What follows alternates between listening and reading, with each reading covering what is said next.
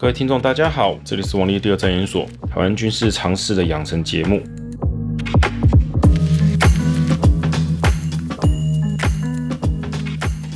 嗨，大家早。这一集呢，因为前面讲了谣言的起源，讲了一些飞弹哦、弹道导弹的问题，感觉好像都是在吐槽别人，这个不应该是这样，不应该是那样。所以这一集呢，就先做点算是总结的东西哦，就是到底应该。会怎样？真的打起来，应该会发生怎样的事情？比较合理的，我们应该担心的一些是什么？中国要攻打台，以纯粹军事武力来讲，哈，他们的胜算高不高？成功率如何？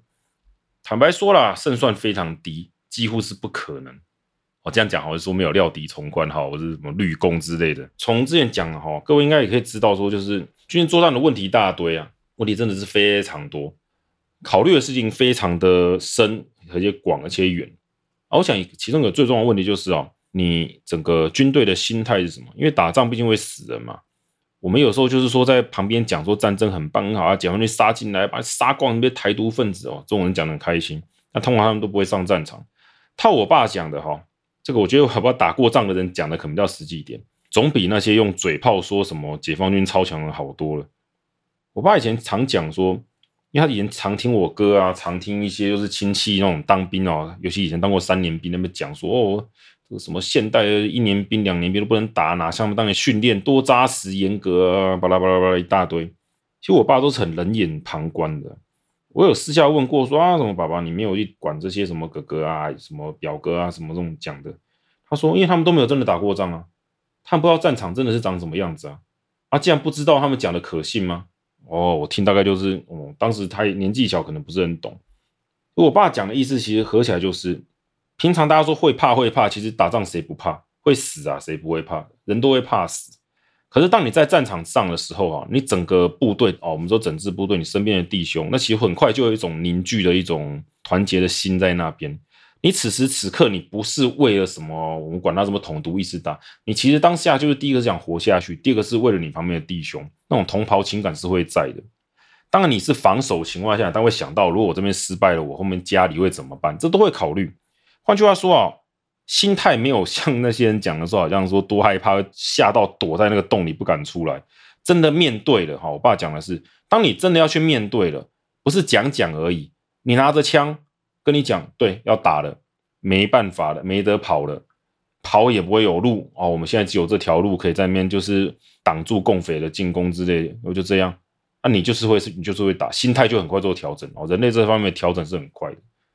那你说，他们这种打过仗的人哦，在讲这种事情，他们怎么看待训练严格不严格？我爸讲的很直接，真的很残酷。要说上去打，活下来就是老兵，心态就正常了。讲那么多什么用？够直接吧？只很可惜，我们说也不太可惜，就是几十年来，因为台湾都没有打过仗，所以这种心态的老兵都没了，都死光了。不过我爸是不担心这个问题，他只觉得只要你有走在正确的训练那个这条路上哦，大家的国民就国防的这个共同意识，我们叫国民的共同意识都有建立起来。其实不管怎么样啊，这个共匪打过来哦，他不觉得我们会不抵抗。炮火落下来，身边的人死了哦，我们真的受到这个灾害，其实那个就愤怒的心情很快就会上升，不大可能会说啊怕到投降。我爸是从来不认为会发生这种事情，而且那个时候反而可能会把说高举投降直接抓来当场毙给大家看，诶，一定会有这种状况发生。这个心态上先各位提一下，我们现在谈就是中国为什么打台湾会很多的困难。第一个有时间顺序的问题，它毕竟没有任意门。他们如果要打台湾，就两条路，一个是快攻，一个是慢慢来。快攻优点是台湾的第一个可能防御来不及，可能会有受到我们就是说猝不及防的感觉。虽然在现代战争很难，但是多少可能会有点措手不及。也就是说会给台湾很大的伤害，但同时他们也会受到很大的伤害，这是双面刃。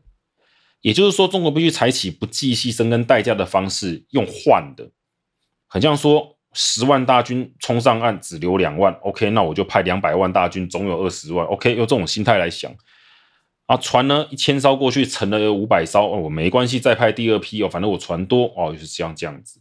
如果没有做到这种心态，快攻是攻不起来。而这种快攻的成功率呢，最后还取决在他们送上多少部队，而且台湾被震撼的时间是多长。啊，因为台湾在这种快攻的情况下，我们的防守的各种武器跟我们的部队都还在，不大可能就被摧毁掉。所以他们其实面临到很高的风险，其实就是要类似说抢时间，打到台湾人心理上投降，想用快攻占领全岛是不切实际的事情。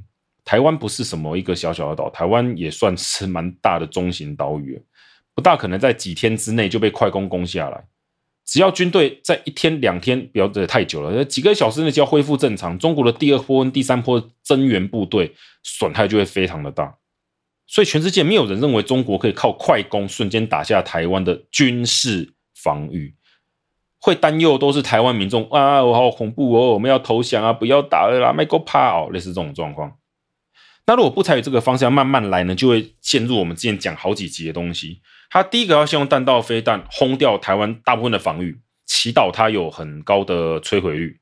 然后随着台湾今天要被摧毁的东西越来越多哦，像我们的。防空的应该讲啊，统称叫发射车好了。然后我们的机场的防御也越来越好。那我们预计在后年二零二三年还会再买了几十架 F 十六 V。那以后会有更多东西哦，像海马斯系统哦，就是那个你怎么解释比较好？就是长城火箭哈，也是我们有火箭的长城火箭的攻击系统在的时候，这些都要打击的，不然对解放军来讲哈，攻台都是非常大的风险。当我们有越来越多需要打击的目标，那弹道飞弹的威力就算一样大，它也会被稀释掉它的攻击精准度。也就是说，它本来两千发干到的事情，现在可能要三千或四千发。既然弹道飞弹没有办法收掉台湾全部的防御，那么他们还是得靠空军来快攻哈，一定会牺牲大量的空军抢滩嘛，哈，就是护卫护航，海军也一样，慢慢来才可能采取所谓航空母舰绕到台湾东部的攻击方式。而这些攻击方式都不是要在什么三天打下台湾，那是胡烂。他们的目标都是要哈花好几个月的时间，好整以暇，慢慢收缩包围圈，压缩台湾的防守圈，然后呢，削弱我们的所有的防御能量。这防御能量包含了空军、海军、陆军的一些防空跟对海的攻击哦，甚至坦克、直升机能摧毁就摧毁，消灭到台湾的军队的防御到一个程度之后，才能发起真正的渡海攻击。而渡海攻击如果要慢慢来的话，打澎湖应该是必要的。如果要直接打好了，我们说北部，那么这想法可能比较趋近于说，他如果攻下北部，我们台湾整体就投降了。那这可能就是台北港，就是桃园一带地方。那这样做呢，也是有风险。直攻台湾不先占领澎湖啊，会让他登陆，真的后面会有很大的问题啊。这个是距离。问题就在于现在台湾的民主化运动，哈，我们的政治是高度分散的。今天北部被打下来了，好了，我们说所有的重要人物都被干掉了，我们能不能说台中市长跟高雄市长去组个临时政府继续对抗？这个几率是非常大的。如果我们的军队还有抵抗意志的话，是应该说是百分百会成立的事情。也就是说，想依靠打下北部重要机关，逼迫台湾投降，这个可能做不到。甚至立法院那边的人被拿枪威胁，给我宣布投降，可能其他人也不会理他。那如果说要采取攻击中南部哈，切断台湾的南北攻势，这其实比较常见的做法哦。一般而言，先生会认为在台南或是屏东比较好的地方登陆，然后呢攻下高雄港，这是我看过最常见的做法。那这个过程也会花到很久。第一个要先打下澎湖，我们打开地图就知道为什么要这样做。花个几个月时间打下澎湖，接着呢还要再等大概半年，因为台湾海峡适合登陆的时间不长，而这个时间点内要等风平浪静的时候抢滩是非常危险的。就算不要这样做，也会有很大的牺牲。而我们就先不管这种牺牲的问题，他就真的来登陆了。他要打的点，以高雄港为例，沿途有数十万的居民，居民怎么处理？你不可能见人就杀。而遇到这个状况的情况下，哈，台湾政府照理来说是不会让前线，就是可能沦为战场的区域哦，超商堆得满满的物资等着解放军上来拿。如果是我，就不会这么做，我一定会维持最低线。就可能是每天补给一次，好，民众可以来买就可以了。那基本上还有宵禁，我甚至可能就直接说不止宵禁，我连平常都不能出门，就是可能看身份证、一健保卡，哦，定时去附近的里长家或是哪个大的超商或仓库领取你们的补给品。我甚至可能有余裕的话，我会派遣可能像我们这种老一点的哈，那种就是退役厨役的，去组个什么警备队、巡守队，负责发这个东西。所以解放军真的有那么多物资可以掠夺吗？这其实不无疑问。那还有饮水的问题，他如果没有办法在溪边、河边哈，这可能还要看台湾天候，那就要祈祷我们下雨。有下雨最好，没有下雨的话，中南部 也是不大会下雨的地方。不过遇到下雨的话，那可能仗也不能打嘛，这是很麻烦嘛。而解放军能不能得到这个补给？好，如果切断水源，他们就很难在城镇中取得这些东西。就算让他们攻下高雄港了，他们要持续送上这些运输部队，会遇到其他的问题。高雄毕竟是个大都会，解放军一开始如果只有个几百人，甚至几千人，两三千、三五千的，我们说。攻略港口的这个叫做快攻部队啊，打击部队，他们其实没有什么力气，他们也不可能啊，我在讲是不可能有那么多的人力把整个高雄啊占领的水泄不通，一定都是重要的路段、重要的设施先占领，然后取得一些好的防御地点。所以反过来就是，国军也不可能真的被驱逐出高雄市。你说高雄港是可能，那国军我们说就是暂时被哦撤退，好往后撤，转进到附近的高雄市一些地方，他们会离开整个市区吗？高雄是这种钢筋水泥的建筑哦，其实钢筋水泥这种东西就跟小型要塞没两样了，你要用重炮才能打掉。国军想当然的，应该会在高雄市区内的一些重要的地点，或是可能随便一家民宅，可能都会去借哦，当做他们一个班，或是几个我们说监测、观测，或是狙击所在的地方，一定会想办法反攻回去，因为让港口被夺下来之后，后面会有更大的问题哦，解放军会有更多部队，甚至坦克都会下来。所以解放军会不会马上靠这三千部队、五千的部队哈，甚至上万的好，给你一万好了，把高雄哦港附近所有的这些民宅通通敲破，去抢物资补给他们？不可能！再讲一次，不可能！你要分散人力去做这个事情，那以我来讲，我是台湾国军，我是国军的军官，我就以大吃小就好了。你有个部队到这边去抢民宅，我就等你打就可以了。因为你要想攻进民宅抢东西，那其实就是在攻打一个据点。里面没人就算，里面如果有士兵呢，等着你呢，附近如果有其他人呢，交叉火网射击，那一下就死诶、欸、这其实没有那么简单。所以解放军最好的方式其实是固守待援，就是赶快占领港口附近的高地哈，高的房子哈，适合防守的仓库啊，或是一些民房，然后清掉、清理掉。我不管是不是杀人还是放火，这个管他。清理掉之后呢，做成简单的防御据点，然后呢，等后面的增援部队从港口一直送上来。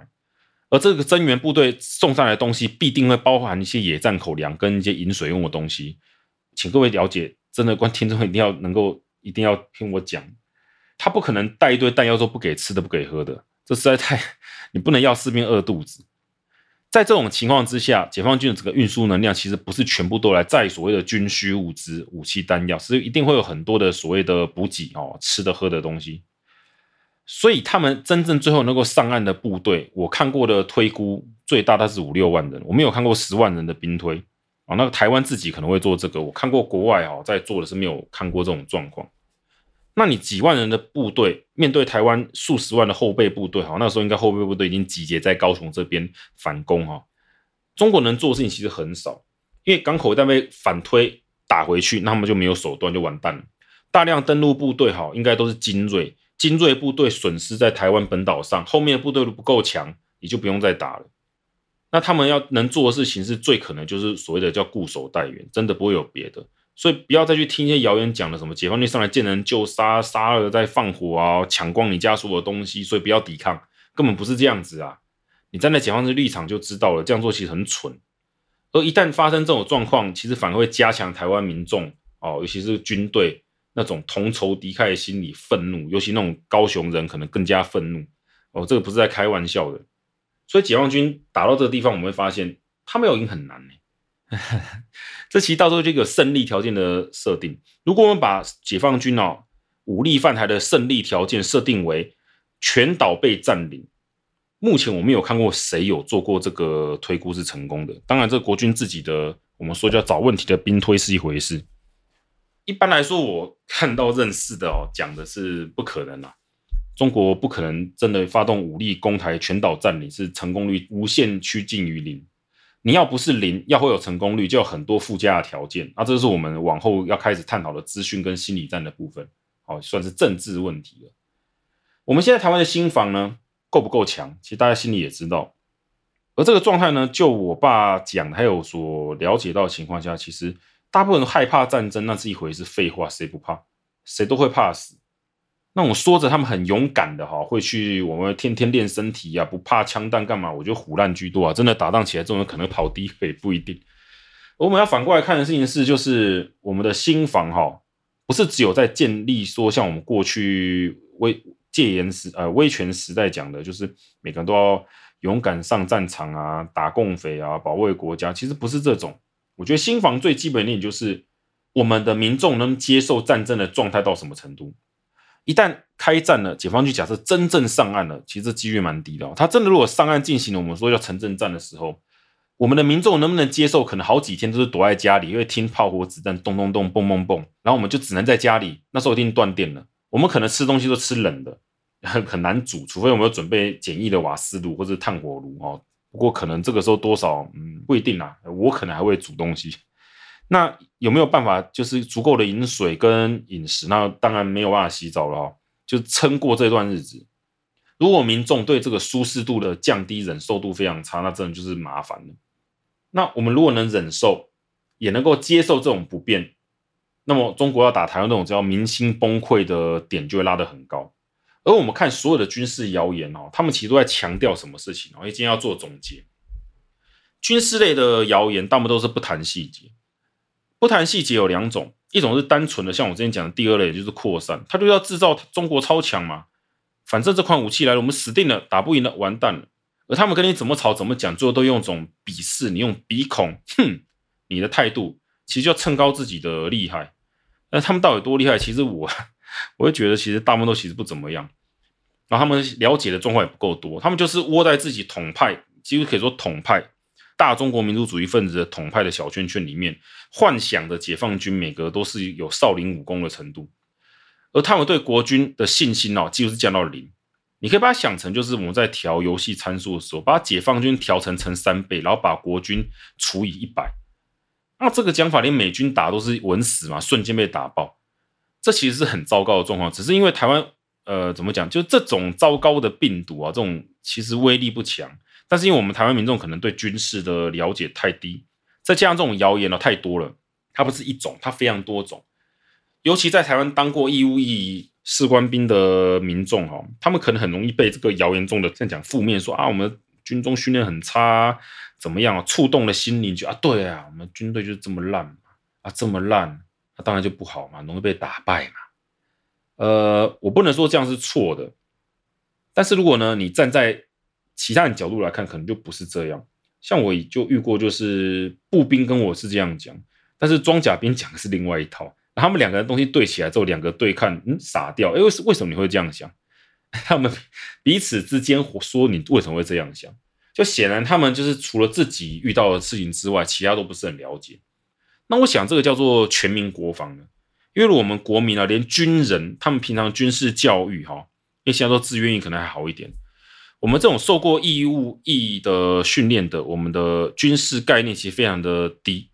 我必须讲，就是非常低。我不是说军官很笨，而是我们的军教是很低，可能是跟传统我们说黄埔训练的方式有关，都要求你士兵不要想太多。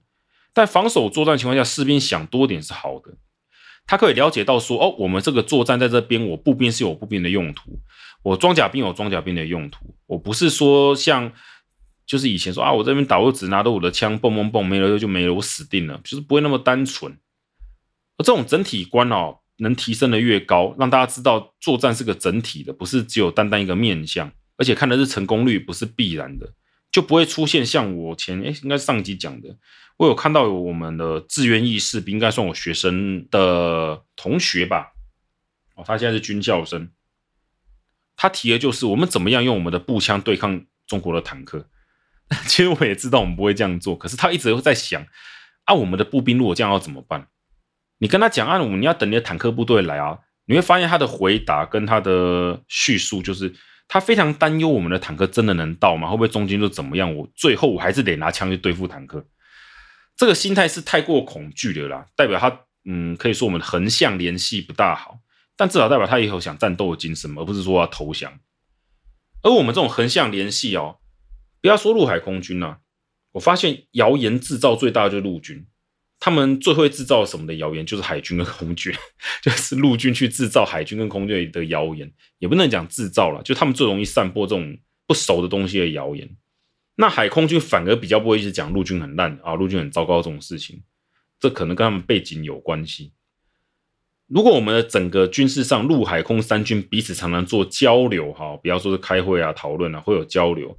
而我们的陆军各军种彼此也会有交流，哈，不要说到联合作战演习这种程度，就是彼此会交换讯息，了解哦，原来你是这么想的，原来你们是这样打的。而我们这种军事类的社团讨论如果够多，我们整个的民防民心就会上来。中国想要透过简单的谣言来打资讯战，效果就越来越差。而这种谣言越来越少，越来越蠢。像我之前讲过，空降部队攻台的谣言，这几年已经完全消失了。没有人会相信中国丢几千朵伞花下来，想要占领台湾。而在二十年前，这个东西我还蛮常听到的。理由呢，就是我们的伞兵弟兄，很多伞兵弟兄退伍嘛，听到那种谣言都觉得说哪来神经病鬼扯淡。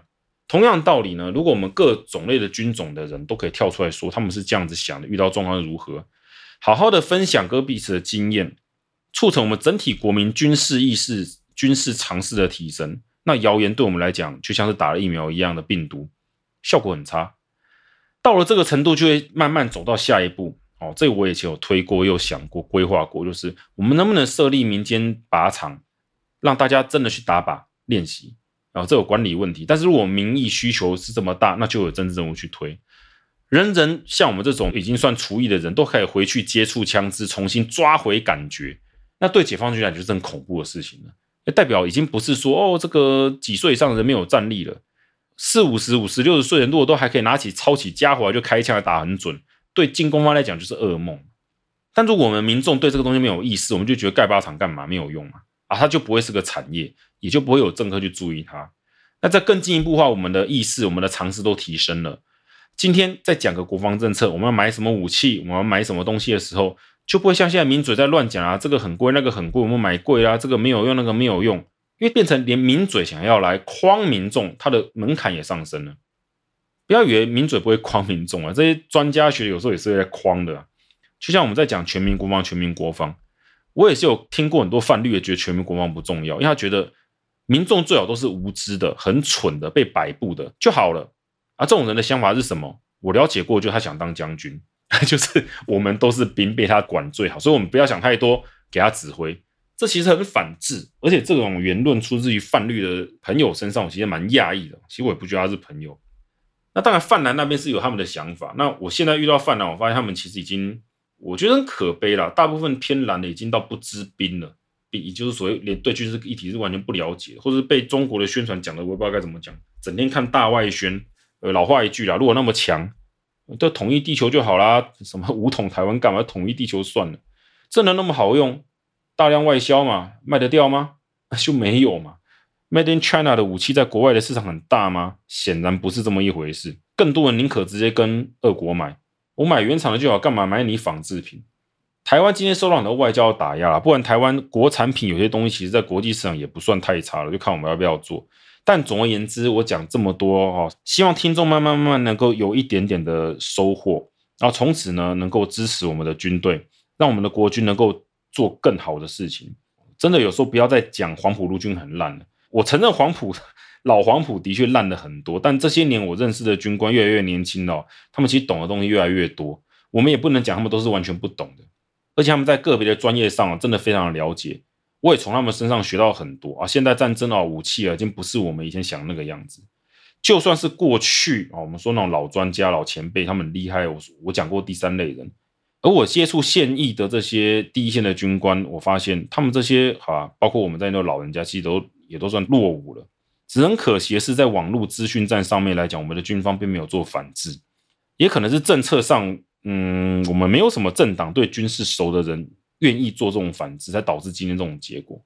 这我想留到后面的资讯站再提好了，好，把乐趣留在后面。下一集我们要讲一下资讯战，可能有听众不是很了解什么是资讯战，这就是说啊。一种心理作战，资讯战其实是一种心战，归类到所谓的政治作战上。过去就是所谓的空飘传单嘛，广播电台啊，或者说像一四二四大队会派遣敌后人员到敌方的城镇散布啊，快战败了啊，我们投降可能会有很好的待遇啊，从宽发落之类的等等。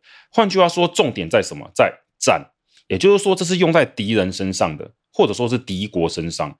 所以在台湾来讲，资讯战要很明确的定义，就是它只是对台湾中华民国啊，我国有敌意的国家对我国进行战争的一种作战模式，这是定义。那既然有作战，就有所谓的作战目的。在所谓的心战里面来讲，就是要敌人来认同我们了，让我敌军来认可我们的目标。你讲洗脑也可以啦，就是让对方觉得战争是没有意义的。所以在资讯战下面有一个叫做认知作战。那认知作战呢，就是让对方认知、认同、认可我们的目标嘛，洗对方的一些想法。那资讯战指的是利用各种的。传播手段在现代还包括网络哈，各种各式各样更为快速的传播方式，来散播所谓的你讲谣言也好，是所谓的文宣也好，总之就是希望透过各种的资讯方式，对我们的目标，也就是所谓的敌人、敌国、敌方的民众，去进行改变认知的一种作战。注意，这是战争，所以这拿来对国内的所谓的政治上的敌人、敌对政党来讲，是完全说不通的。哦，这是在误用、误解。如果有刻意拿来国内来进行这种讲法的人，你可以把它想成，这很可能是，好吧，为匪工作吧，想把我们民众洗到对所谓的认知跟资讯战完全失去兴趣、失去戒心，认为这只是什么抹黑而已。哦，不是。再讲一次，资讯战跟认知战的本质叫做战，战就是有敌人、敌方。在台湾来讲，就是谁对我们有侵略意图的中国，这就是定义，没有第二个。下次我们会邀请鼎鼎大名的铺马老师，就沈博洋教授来聊聊哈，他在一些情资单位上的一些观点。他的背景，我想大家应该都很熟，是台北大学的教授。而很多人可能不清楚的是，他在做所谓的资讯战上面，其实是有国际成绩的。不要说是美国啦，其实澳洲啊，还有像是欧洲一些国家，都会找他来谈，分享一些比较内部的观点。这个很多话不方便讲，要看那个沈博洋老师愿不愿意主动来告诉各位听众了。我也可以直接跟各位讲，这个沈博洋教授他的等级哈，就是所谓的国际大联盟的水准，请不要拿国内稍微翻过几本书或几个论文的那个，要说小联盟了，那个连所谓的叫做高中棒球金融期的水准都不到的，去跟所谓的沈博洋教授去比。只是我也必须跟各位讲啊。越是有些比较核心跟内层的东西，其实往往不能说。有时候你们大概会看到什么样，就上边觉得唉声叹气的，就是太多东西不能讲了嘛。但是不讲好难过，对不对？所以我们就下一集稍微期待一下吧。我们跟沈伯洋教授来谈谈一些应该会让大家倍感惊艳的东西，从来没听过的，请期待一下吧。谢谢大家，拜拜。您正在收听的是王力第二战研所关台湾国民的军事常识养成班。